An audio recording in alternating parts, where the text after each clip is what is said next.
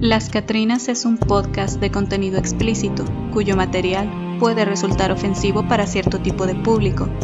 Se recomienda la discreción del oyente, especialmente para menores de edad. Hola, bienvenidos de nuevo a Las Catrinas Podcast. Yo soy Lupita y me pueden encontrar en Instagram como Los Libros de Lupita. Y yo soy Lina y me encuentran como Trencelor92. Todas las fotografías de los casos los podrán encontrar en nuestro Instagram y canal de YouTube. Estamos en ambos sitios como Las Catrinas Podcast, todo junto sin espacios. También pueden escribirnos a lascatrinaspodcast.gmail.com Qué bueno que ya estamos aquí otra vez después de que Fulgencio trató de hackear el Twitter de la Lina. Qué chingados. Bueno, al, bueno, las personas que a lo mejor no, no traen ahí el background, es que el capítulo pasado fue de mm, lugares embrujados en México y hablamos de uno en específico que es la Casa de los Lamentos en Guanajuato. Y bueno, después descubrimos que Guanajuato en general está bien pinches embrujado, pero bueno. Este, y pues ya, eh, pues X, ¿no? El, el, el, episodio salió ayer y pues estamos grabando ahora y en la mañana me di cuenta que me estaban saliendo notificaciones en mi, en mi Twitter de que Mm, se había detectado un inicio de sesión sospechoso. Y yo, ah, chinga. Y ya me metí. Y me decía que era de Guanajuato. Y yo, qué verga. De hecho, pues ahí está la captura, se la mandé. Y no sé qué pedo. Eh, yo creo que es porque le dijiste Mateo en vez de Tadeo. Ay, pues se parece mucho. Que te retractes. ya sé, pichi, vato sentido. Le hubieras dicho pues Fulgencio, así no, no se te olvida. No, la verdad sí. Y no había caído en cuenta hasta que Mike me puso. Me puso el tweet y yo, como que, ah, la verga. Porque nada más fue así como que, ah, de Guanajuato. Y se me hizo raro. Pero no hice la relación de que acababa de salir el podcast de, de eso. Y así como de que, es que siempre me ando burlando de todo eso. Pero bueno, no me ha pasado nada. Aún. Y bueno, hoy les traemos un tema un poquito más serio a lo mejor de lo que estamos acostumbrados ya que el episodio pasado pues fue de pues de lugares embrujados, de telos abandonados, panteones y demás. Pero ahora decidimos hablarles acerca de la vida extraterrestre. Nos sentíamos como los Krillboins ahí todos investigando y nosotros, sí, tal ecuación, claro que sí, ¿qué dijo tal científico? Dale, dale. Sí, yo entiendo todo. Me equivoqué de carrera. No, y es que, bueno, al menos yo siento que, bueno, mm, entiendo como que a grandes rasgos todo este cotorreo, pero o sea, ya si me pones acá algo súper cabrón de algo físico, pues es como que, ah, ok, entiendo algunas partes. Pero o sea, la idea en general y, y la búsqueda de la vida inteligente o la vida este, fuera de, de la Tierra, a mí pues siempre se me ha hecho pues muy interesante, Lupita. Yo una vez di en prepa la materia de cosmología y desde entonces se me quedó el amor hacia la astronomía.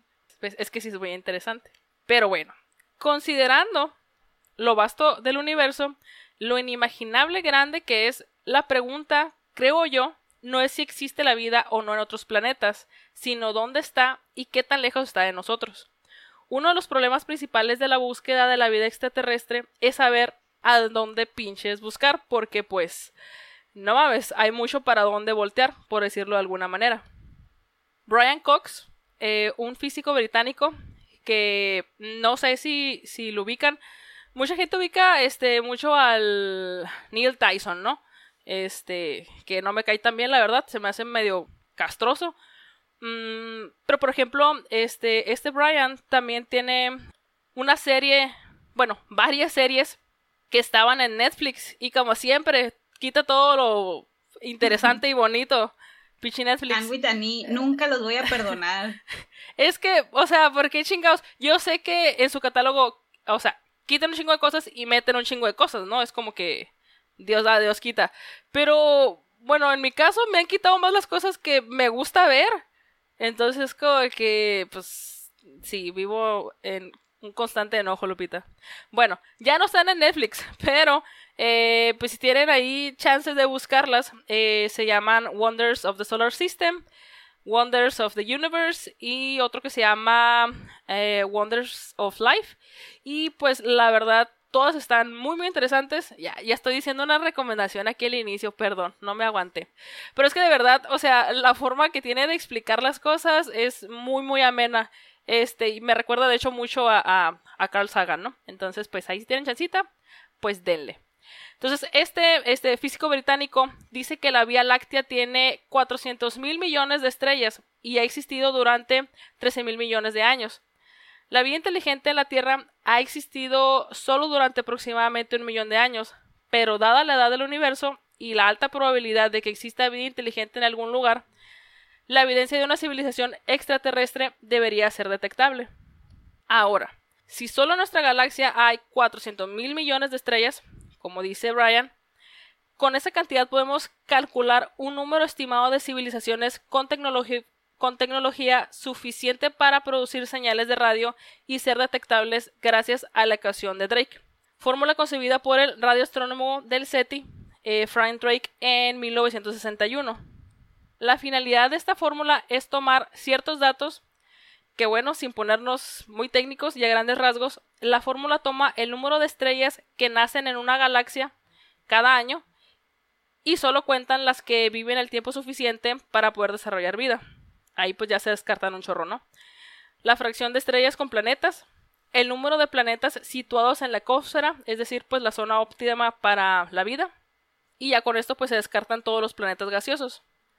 También se considera la fracción de estos planetas que pueden desarrollar la vida, donde hay cantidad suficiente de materia orgánica.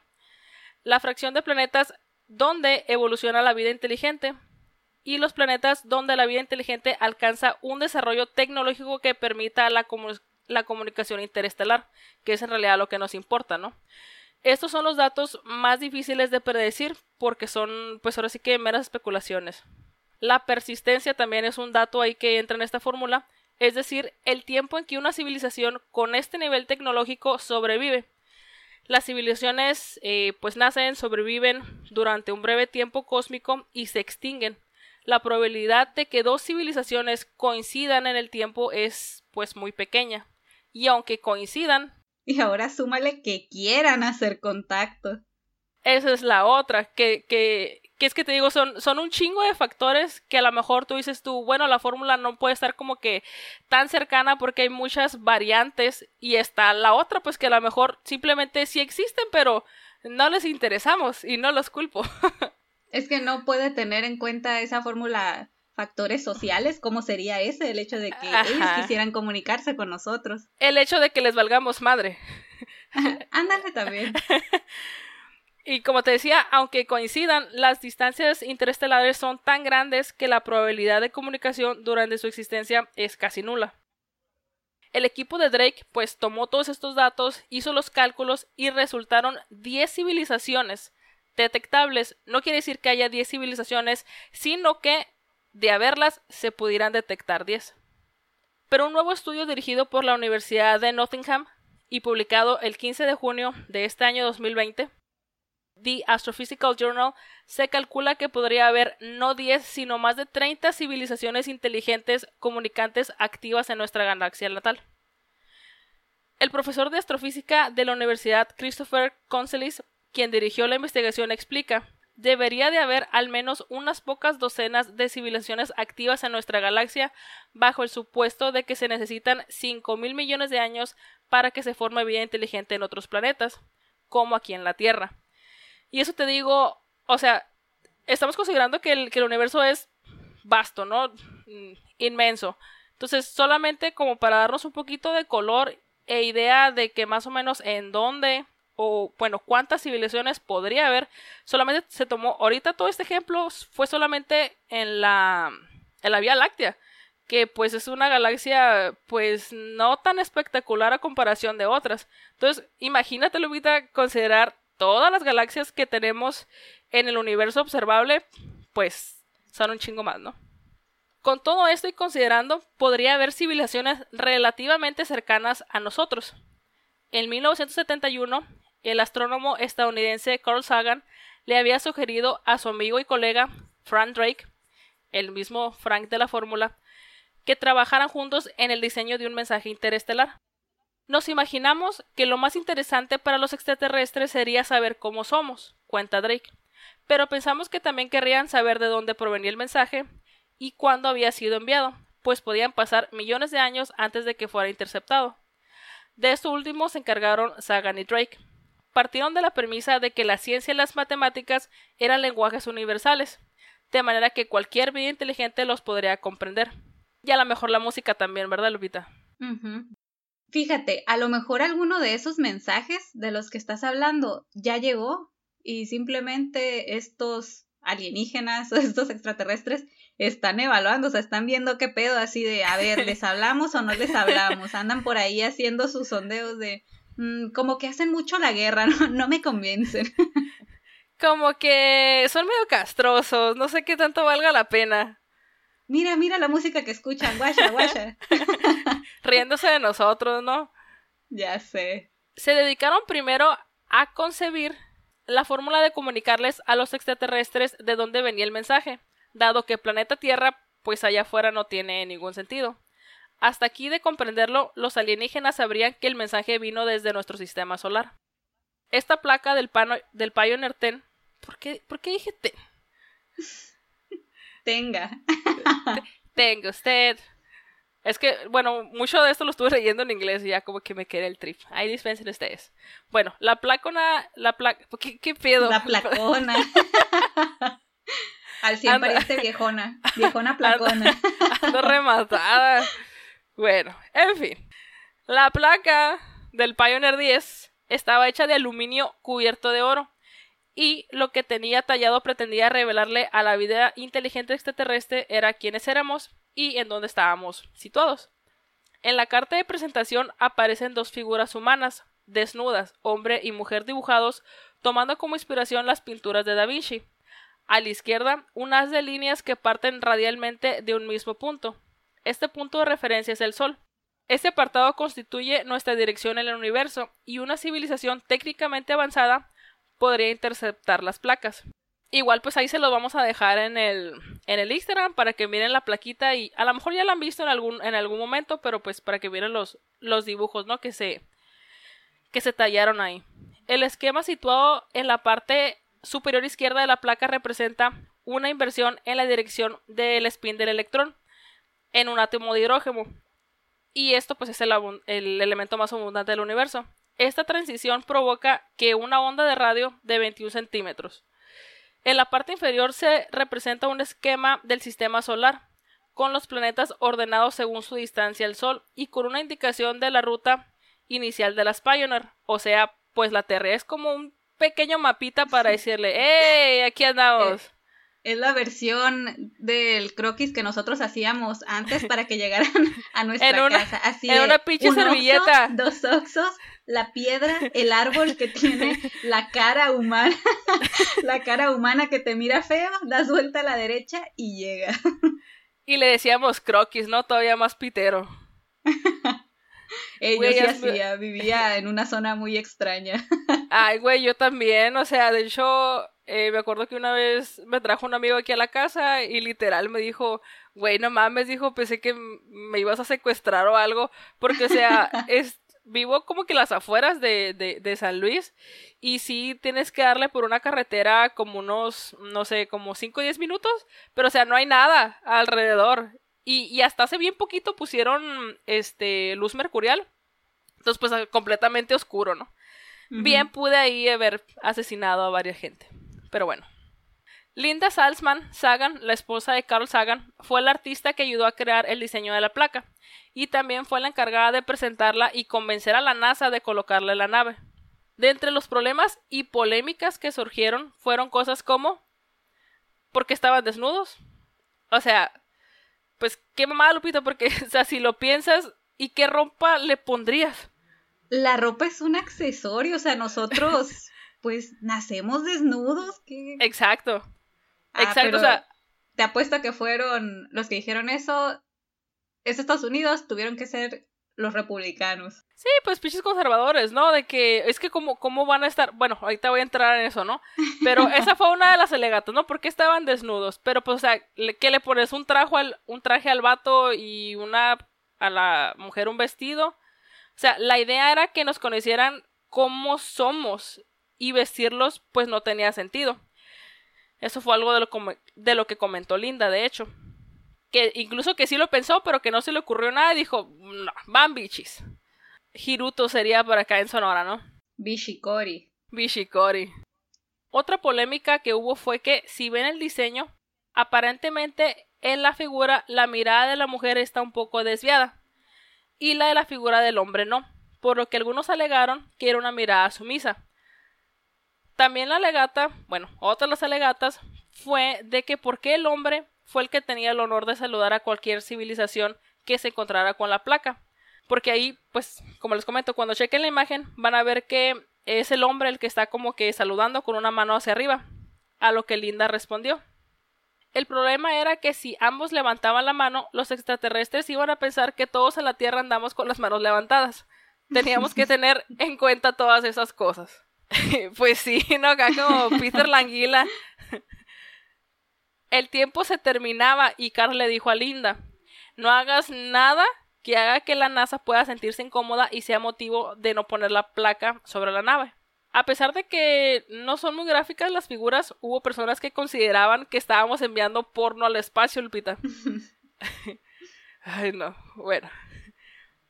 Y ahí no paró la controversia. Por un lado, había artículos como el del escritor científico Walter Sullivan, publicado en el New York Times, con descripciones como la siguiente. Navegará indefinidamente a través de los vastos confines de la galaxia de la Vía Láctea. Como él, algunos estaban muy entusiasmados con la idea de poderse comunicar con vida en el espacio exterior. Sin embargo, a otros pues simplemente mm, se les hacía un poco fantasioso todo este todo este rollo. La NASA estaba muy preocupada porque algunos miembros del Congreso eran muy conservadores, lo que estabas comentando, Lupita, y les ofendía que el dinero de los contribuyentes se utilizara para enviar obscenidades al espacio. Cuenta Drake. Recuerdo que me invitaron a un programa de televisión nacional matutino en Canadá y cuando terminé de describir la placa miré a mi alrededor y todos estaban horrorizados. Porque guácala, un cuerpo humano, ¿no? ¡Guácala! Un cuerpo desnudo. Tápenlo, tápenlo.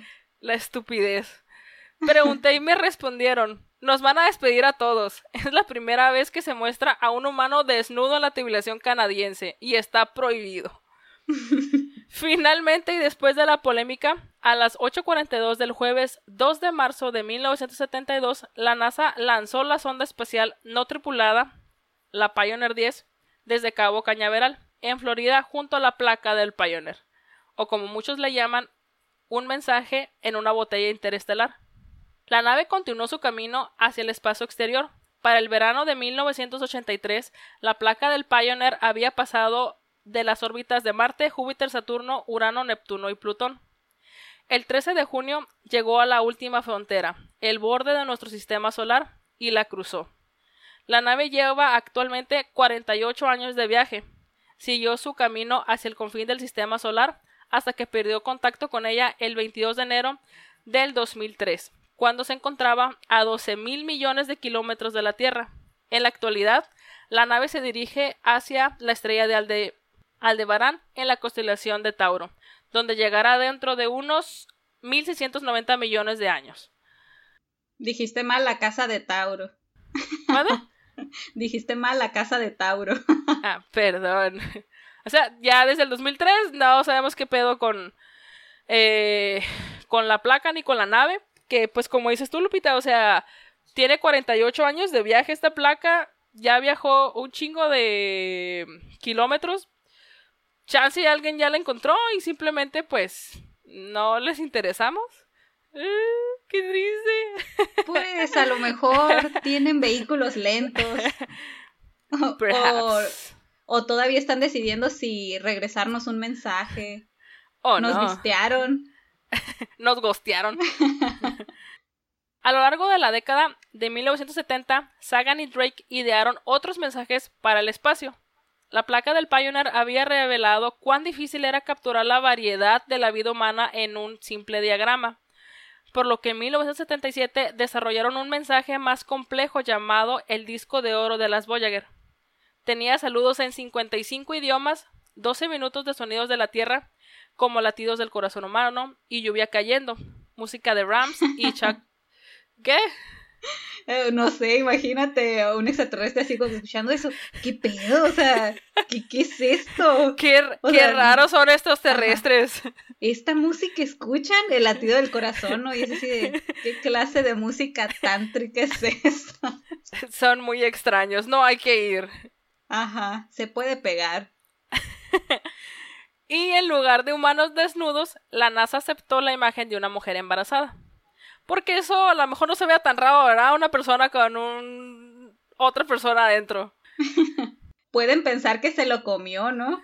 Así de, mira, se ah. comen entre ellos. Son caníbales. Bueno, sí, sí, existe el canibalismo. Puede ser que tal vez. Por supuesto que no sabemos si la placa del Pioneer ha sido vista por extraterrestres. Si es así, como ya estuvimos platicando, pues no han respondido. Pero para Frank Drake, el propósito y la importancia del diagrama original no han disminuido. Tanto la placa como el disco de las Voyager durarán más que nuestro planeta. En cuatro mil millones de años el Sol crecerá, se convertirá en una supergigante, se tragará la Tierra y destruirá todo lo que conocemos. La placa todavía estará ahí para mostrar que una vez hubo una civilización como la nuestra en la Vía Láctea, dice Drake. La búsqueda de vida extraterrestre es un antiguo tema en la humanidad. Puedes encontrarlo en prácticamente todas las culturas de una forma u otra, en la religión, el folclore, la superstición y ahora en la ciencia. La búsqueda de la vida en otros lugares es notable en nuestra época porque es la primera vez que podemos hacer algo más además de la especulación. Podemos enviar naves espaciales a planetas cercanos, podemos usar grandes radiotelescopios para ver si se nos está enviando algún tipo de mensaje, esto toca lo más profundo de las preocupaciones humanas. Y nos surgen preguntas como ¿estamos solos? ¿Qué tan común es eso que llamamos vida? Esta cosa llamada inteligencia. ¿De dónde venimos? ¿Cuáles son los posibles destinos de los seres inteligentes? ¿Necesitamos necesariamente destruirnos a nosotros mismos? ¿Podría haber un futuro brillante para la especie humana? Tendemos a tener una visión tan estrecha de nuestro lugar en el espacio y en el tiempo y la perspectiva de hacer contacto con la inteligencia extraterrestre funciona para ampliar nuestra visión del mundo. Creo que por eso la búsqueda en sí, incluso sin éxito, dice Carl Sagan, tiene un gran mérito. ¡Qué bonito! Que me parece una visión muy romántica y muy acertada. y me gustó mucho la comparación de que era como enviar un mensaje en una botella. Y prácticamente es, así, no sabes si alguien lo va a recibir, no sabes si se va a chingar a medio camino. Exactamente, pero ahí está. Ahí está la, esperanza de que pues sea encontrada. A lo mejor en este momento alguien está recibiendo el mensaje. right now. Y pues como nos podemos dar cuenta por todo esto que nos platicó Lina, la búsqueda de vida en otros planetas no es nada fácil, nada sencillo. Se necesita, uno, un chingo de dinero para costear todo esto de las investigaciones, todos los equipos que se necesitan, montar los supertelescopios, enviar sondas al espacio y también muy importante tener personal capacitado, o sea, personal que sí sepa llevar a cabo este tipo de investigaciones y que también sepa interpretar datos, porque si ponemos también a cualquier persona ahí, cualquier aficionado, va a ser de, ¿qué es este ruido que estoy detectando? Me están tratando de decir algo. Ah, entonces, pues tampoco se trata de eso. La mesura, la mesura. Ajá, y realmente eh, seguir bien todo el todo lo que ellos utilizan para analizar su evidencia científica. En el pasado, la NASA financiaba la búsqueda de inteligencia extraterrestre con más de 10 millones de dólares al año, pero pues ¿qué pasó? Que llegó una de estas personas que no pueden ver más allá de su nariz ni entienden la importancia de este tipo de investigaciones. Y pues estoy hablando del senador Richard Bryan, quien en 1993 introdujo una nueva legislación para impedir el financiamiento de todo este tipo de proyectos. Y dijo, lo voy a citar textualmente, Esperemos que esto sea el final de la temporada de Casa Marciana a expensas del contribuyente. Y pues al menos a mí, eso sí, me emperra, porque no hay otra palabra que lo pueda decir, porque pues lo vivimos aquí en México también todos los días, ¿no? Se gastan millones de pesos en puras pendejadas y para la ciencia, mira, lo que medio sobra, ahí avientan unos pesitos, lo que prácticamente no les cabe en los bolsillos. Y pues no me refiero nada más a este caso en particular, ¿no? Eh, gran parte de lo que se ha hecho en el campo científico es porque el sector privado pone dinero. O sea, realmente. Pues ahí está Elon Musk. Mm, no, mm, ah. Bueno, nos cae gordo, pero sí. ¿Por qué lo mencionaste?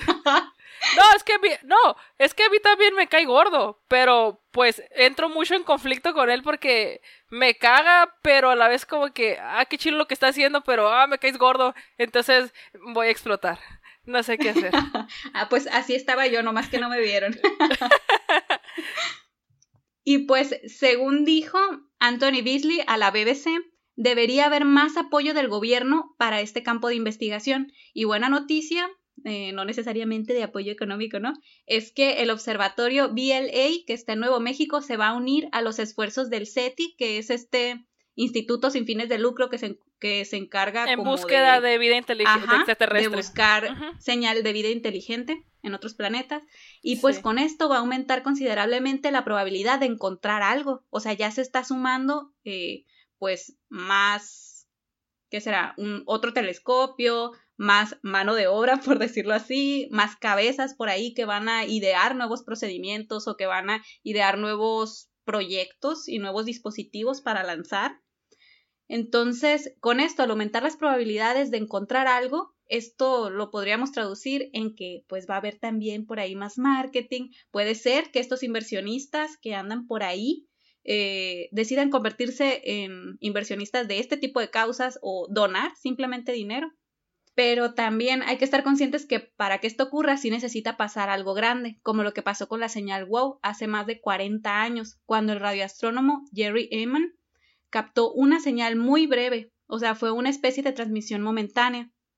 Cerca de la medianoche del 15 de agosto de 1977, un conocido telescopio llamado La Gran Oreja captó esta señal proveniente del espacio. Fue una onda electromagnética o de radio que duró 72 segundos y que marcó un pico de intensidad 30 veces más fuerte que el resto de sonidos normalmente emitidos por el universo. Esta sonda está representada por el código 6EQUJ5 y tras escribirla, Jerry, este, eh, pues este astrónomo, la rodeó con un círculo rojo y escribió al lado la palabra wow. Y yo me quedé así como que, ok, yo, yo hubiera hecho lo mismo. Y por eso lleva ese nombre, o sea, por eso es la señal wow, porque fue así de, ah", ahorita sería como la señal, what the fuck, qué pedo, así. Ah, no mames a la verga. Ándale, a la verga. O sea, esa sería. Lo interesante aquí es que esta señal no, no pudo ser explicada y tampoco se logró determinar su lugar de origen. Desde entonces no se ha vuelto a escuchar nada semejante. Más guau todavía. Ándale, eso la vuelve todavía más guau. Seth Shostak, un astrónomo del SETI, dijo que la manera en que la señal apareció y desapareció, la manera en que aumentó de intensidad y luego se fue, hace que parezca una señal extraterrestre. O sea, como si alguien hubiera tratado de comunicarse o de repente se le escapó por ahí algún mensaje así de, ay, me equivoqué de grupo, me equivoqué de ventana, ¿no? Ah, no mames, estos pendejos no. Ándale, no, no, no, ustedes no eran. sí. Borrar. Bueno, por su parte, Robert Dixon, quien fuera el director, el director perdón, del Radio Observatorio de la Universidad Estatal de Ohio cuando apareció esta señal WOW, opina de manera similar sobre la procedencia de esta. Él dijo, se apagó cuando el telescopio volvió a observar en esa dirección inmediatamente después, indicando que era de origen inteligente y no un fenómeno natural. O sea, lo que nos quiere decir aquí es que sí había alguien o algo tratando de enviar una señal o de transmitirnos algo. Después, Seth, este astrónomo del SETI, aclaró que es emocionante pensar en que podría ser de origen alienígena, pero que no necesariamente esto va a ser verdad que haya dicho esto, a mí sí me hace pensar que lo que él trata de obtener de todo esto sí es conocimiento científico, o sea, que no se está dejando cegar por lo que él quiere encontrar. Entonces, la neta, cuando él diga algo de, wow, esto sí puede ser, yo sí le voy a creer. O sea, no, no está tratando de echarnos mentiras, a empezar, ¿no? Él sí duda de todo lo que le llega como evidencia, porque imagínense que él diga, no, que esto sí es señal alienígena, llegan otros científicos y lo refutan y es de que ya perdió toda su credibilidad. Entonces, el conocimiento científico sí debe ser comprobado de esa manera, sí debe ser verificado. Y creo yo que esa es la verdadera diferencia entre un científico y un charlatán porque charlatanas en este campo de la vida alienígena, que ovnis, abducciones, así, siempre va a haber, siempre, siempre. De Maussan no vas a estar hablando, Lupita. Mira, yo ni lo mencioné. Eh, entonces, lo que no hay que perder de vista es que la ciencia también es modificable. Todo lo que nosotros conocemos ahorita puede llegar a una nueva investigación que nos lo tumbe. O sea, que ya está verificado mil veces esta nueva investigación y te dicen, sí, lo que nosotros creíamos no era verdad y esta es la verdad científica. Spoiler alert, la Tierra no es plana, o sea, así, puede llegarnos algo de esa magnitud. A todas estas personas que dicen, no, no, no, no han encontrado nada porque no hay nada que encontrar, o si hubiera algo ya lo hubieran encontrado. Claro que no. O sea, imagínense que esa mentalidad hubieran tenido todos los investigadores y hubieran dicho, no, pues es que si esta enfermedad tuviera cura, ya lo hubieran encontrado. No tiene y pues no hay que buscar. O sea, pinche mentalidad bien mediocre también. Bueno. Toda enojada. Cálmate, Lupita. Ajá. Luego viene Paul, un astrofísico de la Universidad Estatal de Ohio. Eh, es casi definitivo que la señal, él piensa que esta señal no fue un mensaje alienígena. Y él dice que es por esto. Esa señal no sigue un patrón ni tiene señales de comunicación.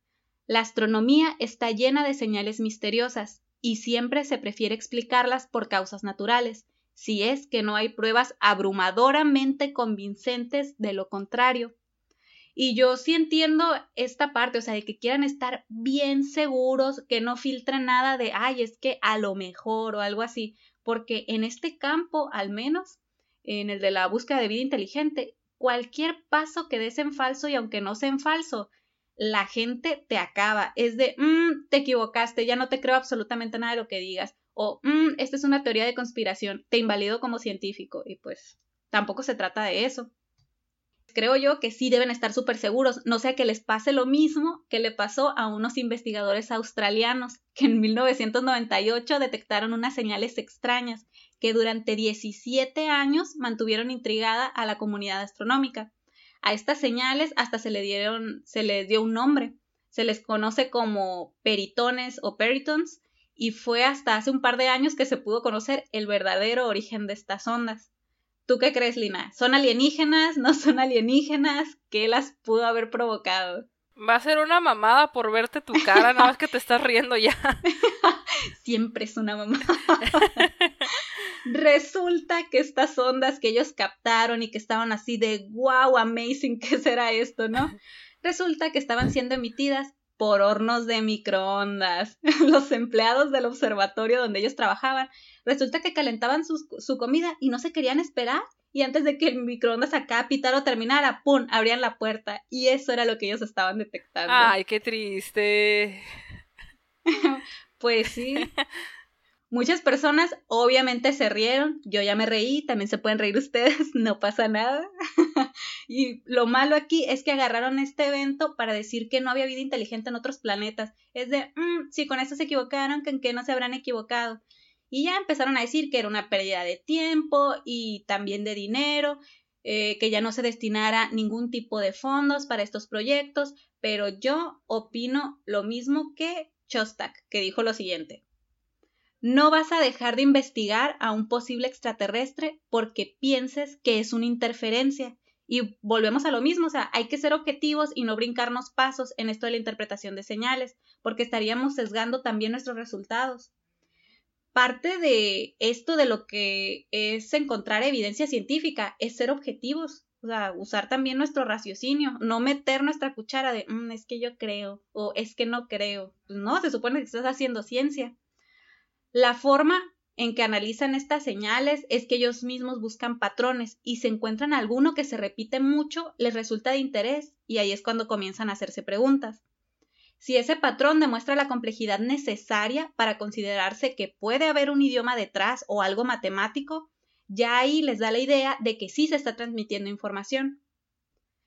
El doctor John Elliot de la Universidad Beckett de Leeds en el Reino Unido dijo que lo más normal es escuchar ondas y descartarlo.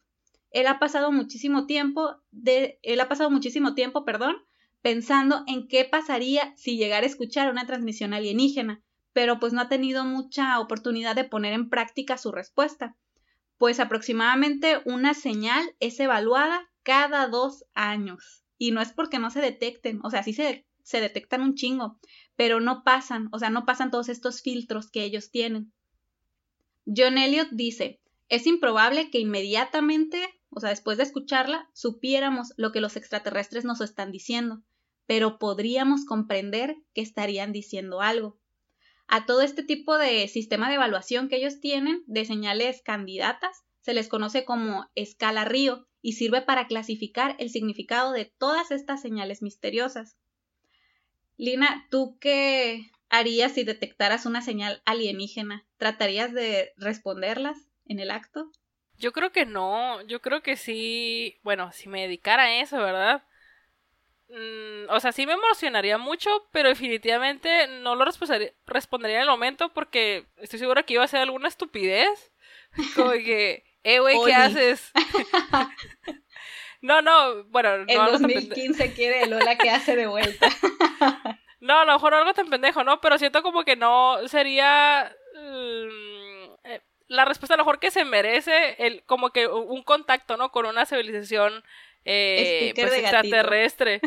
es que, no, sí. Entonces te digo. con un meme. yo digo que, o sea, por más emocionada que esté, no lo respondería, no, no respondería como que al momento, pero sí, pues estaría como que muy extasiada.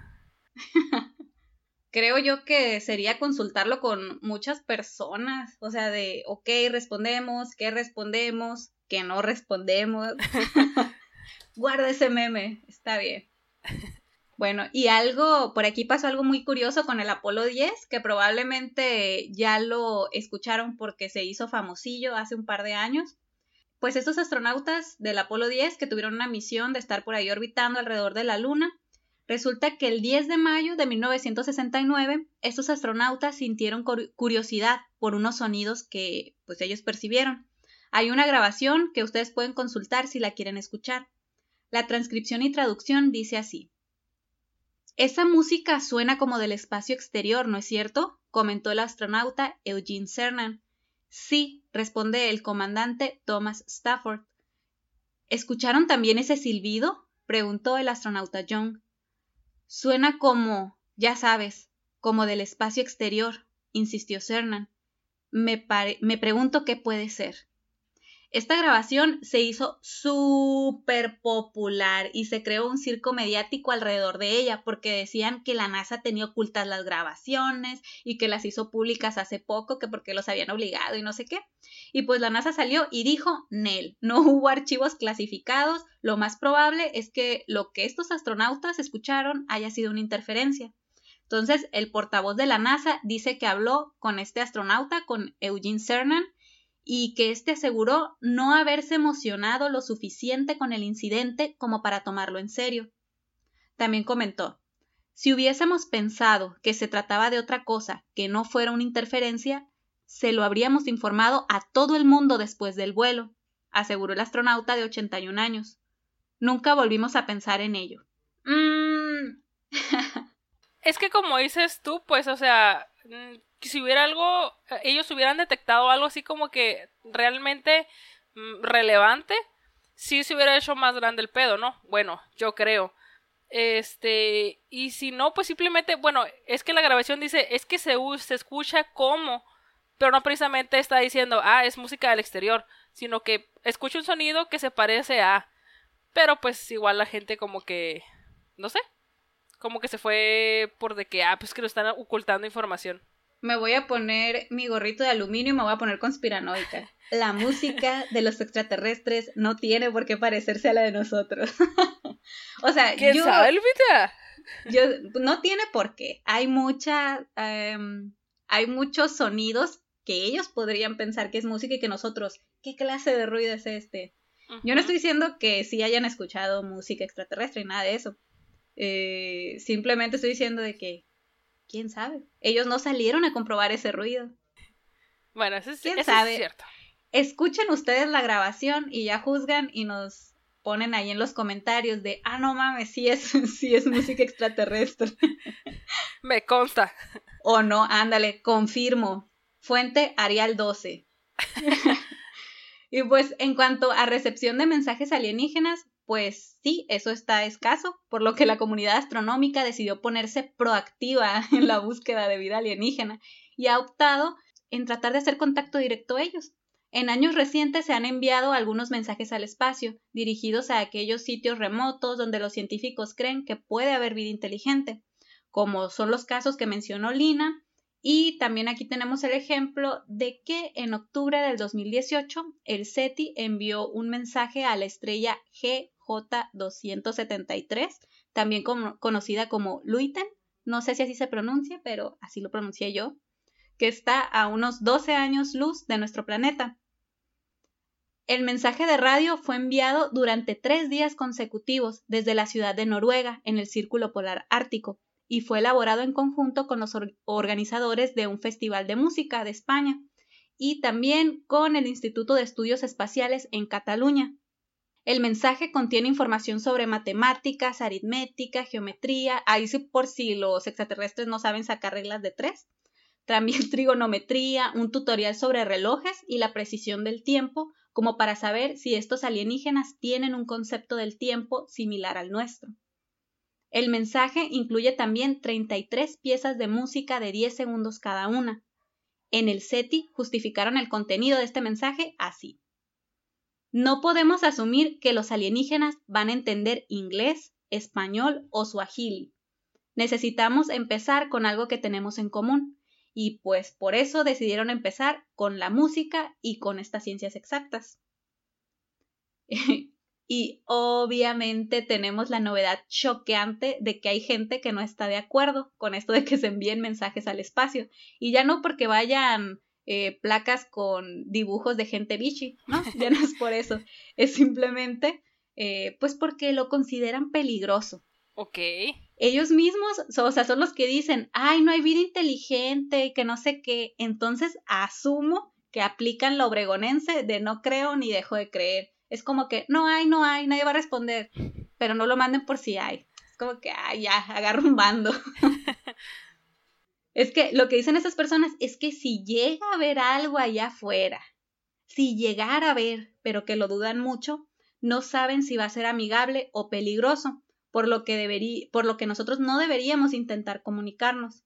Ellos dicen que es como ponerse a gritar en el bosque sin saber de antemano si hay tigres, leones, osos u otros animales peligrosos.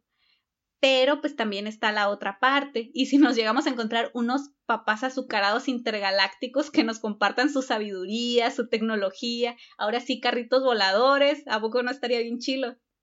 Pues es que, o sea, es, pues sí es cierto, a lo mejor puede ser un riesgo, pero se me hace muy pobre pensamiento o sea, privarte a lo mejor de, de, ese contacto simplemente por decir, ay, ¿qué tal que son malos? A lo mejor simplemente hemos visto demasiadas películas de aliens en donde vienen y nos hacen mierda, pero no tiene por qué ser así. ¿O sí? Siempre es a Nueva York. Sí, no es, Nueva York o Washington. Parte de que nos parezca difícil imaginar que hay vida en otros planetas es que tenemos también la preconcepción de que a huevo va a ser vida inteligente, o al menos más inteligentes que nosotros. Eh, no, lo dudaría. No, sí, eh, definitivamente. bueno, si nos contestaron no son tan inteligentes. Pero aquí perdemos de vista que hay muchas formas de vida y no necesariamente tienen que ser inteligentes ah. o al menos tan avanzadas como nosotros. Para que nos respondan, sí, pero a lo mejor les llegó el mensaje y no saben ni qué pedo. Esa es otra. Puede ser que allá afuera exista otro planeta donde haya vida unicelular o de alguna otra forma que nosotros no podemos comprender en la actualidad. O sea, y pues sí, antes se creía en todo esto de la generación espontánea, de que dejabas tu ropa sucia y le salían ratas, le salían bichos. Entonces, nos falta todavía mucho. O sea, mucho camino científico por recorrer. Con la variedad de bacterias y demás organismos que se adaptan a condiciones tan extremas de temperatura, salinidad, radiación, así como la gente de Mexicali y la de San Luis que sobrevive a estos calores extremos, pues esos son perfectos ejemplos de cómo nos podemos adaptar a condiciones miserables de vida. Partiendo de la idea de que habrá vida extraterrestre, no necesariamente tiene que ser inteligente o más evolucionada que nosotros. Carl Sagan postuló una teoría sobre la vida en las nubes de Venus hace más de 50 años y debido a descubrimientos realizados en las últimas décadas, esta teoría ha ganado un montón de seguidores. Un estudio publicado en fechas recientes en la revista Astrobiology sugiere que el mejor lugar para buscar vida extraterrestre es en el planeta más cercano a la Tierra, o sea, Venus. La capa más baja de nubes de Venus es un objetivo excepcional para la exploración debido a las condiciones favorables para la vida microbiana, dice la investigación la investigación. Ya te tocaba. investigación liderada. ¿Eh? Ya te tocaba, yo me equivoqué un chorro. Mm, yo también. Dice la investigación liderada por Sanjay Limaye, que no sé tampoco si se pronuncia así. Lo siento mucho, soy terrible así para pronunciar nombres y palabras extrañas de otros lugares. Bueno, son extrañas para mí. Lupita debe ser extraña para Sanjay Limaye también. Bueno, esta investigadora de la Universidad de Wisconsin-Madison en Estados Unidos. Si bien este planeta es hoy en día el más caliente del sistema solar, algunos estudios sugieren que durante 2.000 millones de años tuvo un clima habitable con agua líquida en su superficie. Venus ha tenido tiempo de sobra para permitir la evolución de vida por sí mismo. Y pues fue, como decía hace ratito, Carl Sagan en 1967 el primero en sugerirlo, con un trabajo titulado Vida en las nubes de Venus, el cual también fue, fue firmado por el biofísico molecular Harold Morowitz, con el objetivo de demostrar que pues sí hay organismos que pueden eh, existir en climas súper extremos y pues regidos por las leyes bioquímicas de aquí de la Tierra, los, los investigadores imaginaron a un ser venusiano hipotético similar, similar a una bola, la cual estaría flotando a la altura de las nubes. Ok. Pues, te digo. Es que suena raro. La vida puede tener muchas formas. En la Tierra sabemos que la vida puede prosperar en condiciones muy ácidas. Puede alimentarse de dióxido de carbono y producir ácido sulfúrico, dijo Rakesh Mogul, profesor de bioquímica en la Universidad Politécnica del Estado de California, en Estados Unidos, y coautor de este mismo estudio que se publicó en Astrobiology. Y pues sí, la neta se han, se han encontrado microorganismos en los lugares más inhóspitos de nuestro planeta. Y pues hay muchos otros lugares a los que nosotros todavía ni siquiera hemos llegado aquí. Entonces no podemos decir que conocemos todas las condiciones a, las cuales puede sobrevivir eh, pues un organismo. La vida evoluciona y se adapta al medio. Un ejemplo son los microorganismos encontrados recientemente en la zona más seca del desierto de Atacama, en Chile, reconocido como el lugar más árido del planeta. Ahí se encontró una comunidad de bacterias resistentes que pueden pasar décadas en estado latente, sin agua, nada, nada de nutrientes, para luego reactivarse y reproducirse con la lluvia. El astrobiólogo alemán líder de esta expedición afirmó lo siguiente. Creemos que estas comunidades microbianas pueden permanecer latentes durante cientos o incluso miles de años en condiciones muy similares a las que pueden encontrarse en un planeta como Marte, y luego volver a la vida tras llover. Al igual que en las áreas más secas de Atacama, cualquier microbio en Marte podría reactivarse al entrar en contacto con suficiente humedad. Las bacterias son muy simples en comparación con las células de nuestro cuerpo y a la vez eh, son muy complejas, o sea, como lo vimos en el ejemplo anterior. Son capaces de modificar su metabolismo si es que les falta algún nutriente o si se encuentran en condiciones adversas, como cualquiera de las mencionadas, eh, pues también, o sea, se adaptan. Esto también lo podemos observar en las plantas, que algunas han respondido a la falta de algún nutriente por ahí en el suelo al modificar su metabolismo. Esto es lo que explicó Kenji Fukushima en su estudio sobre la evolución de plantas normales a plantas carnívoras. O sea, a estas plantas carnívoras en realidad eran plantas normales, a las cuales les faltaba fósforo. Entonces, ellas decidieron, bueno, ellas sufrieron unas mutaciones, evolucionaron por ahí y ahora pueden obtener el fósforo eh, tras ingerir y degradar materia orgánica, que en este caso serían los insectos. Entonces, estos insectos les permiten obtener elementos fertilizantes como el fósforo o el nitrógeno que estas plantas necesitan para crecer. Y hablando de estos elementos, es precisamente el fósforo el que baja las esperanzas de que se pueda encontrar vida alienígena tan pronto.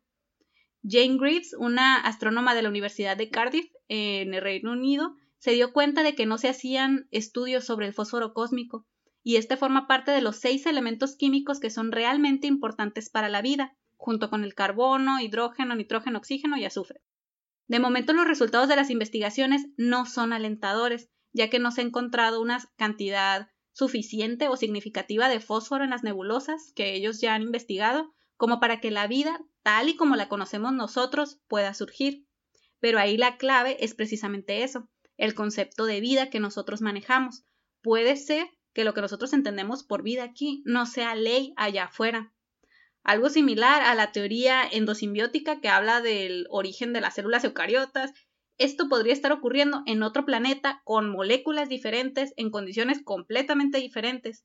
Entonces, la vida como la percibimos no necesariamente tendría por qué ser ley. Simplemente nosotros no lo conocemos y hasta ahorita no lo podemos probar.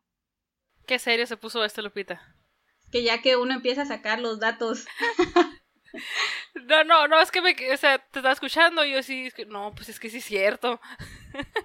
porque tú dices que cuando pensamos en vida extraterrestre pensamos a lo mejor en un humanoide o a lo mejor en un enanito gris o verde con los ojos oscuros y rasgados, pero pues como dices tú, el concepto que nosotros tenemos de vida puede ser muy muy distinto allá afuera, entonces pues simplemente no sabemos y no, no podemos ser tan, tan cerrados, ¿no? Y es que dentro de todas esas variables que tú estabas mencionando, eh, se, pues estaría difícil, ¿no? Que se incluyera. Que no sabemos cómo es el concepto de vida allá afuera. O sea, nosotros decimos, hay vida. ¿Qué es vida? Pues todo lo que esté compuesto por células o un ser unicelular, que se nutra, que se reproduzca, que así, que así, bla, bla, bla.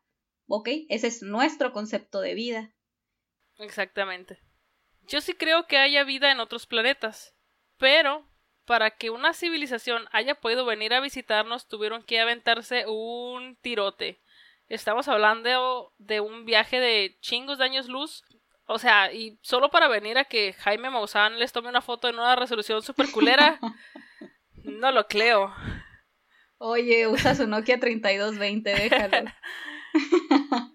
y es que, bueno, hablando de nuestro personaje favorito, Lupita, este, uno de los problemas eh, que enfrenta nuestro villano favorito, Elon Musk, es que un viaje, un viaje de ocho meses a Marte representa un riesgo muy grande para los astronautas debido a la radiación.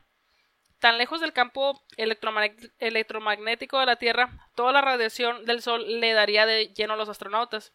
Otra opción para estos viajes es que las civilizaciones inteligentes hayan encontrado la manera de crear, mantener y usar un agujero de gusano a modo, tal y como lo vimos en Interstellar.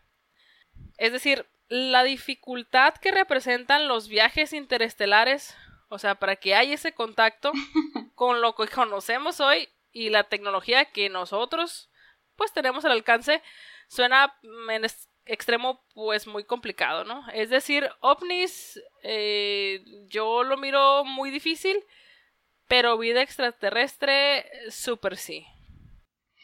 Pues sí, hay gente que le pesa pararse, agarrar el carro y manejar 10 minutos, pero a la casa de alguien. Ahora imagínate aventarte todo ese viajezote para venir a unas citas ciegas. Sí, es como que mmm, nada más acá stalkeándonos, ¿no? Es como que viéndonos sin, sin tipo de contacto o incluso, bueno, ya, ¿no?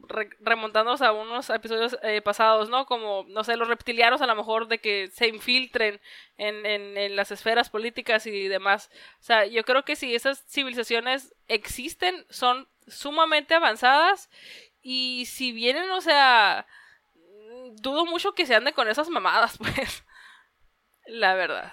Otra cosa es que yo dudo de que si llegan a hacer contacto, rápido lo hagan público. Así de, oh sí, ya hicimos contacto. Claro que no. Va a ser de, oh, no hay que provocar el pánico. cosas así. Es como que vamos a guardar este secreto durante 50 años hasta que la población esté preparada o algo así. Así es. Ahí se me sale lo conspiranoica, pero está bien. Mi opinión es que a veces nos resulta difícil imaginar que pueda haber vida tan diferente allá afuera. Me voy a escuchar a lo mejor medio estúpida, pero yo sí estoy convencida de que la hay. O sea, la hay.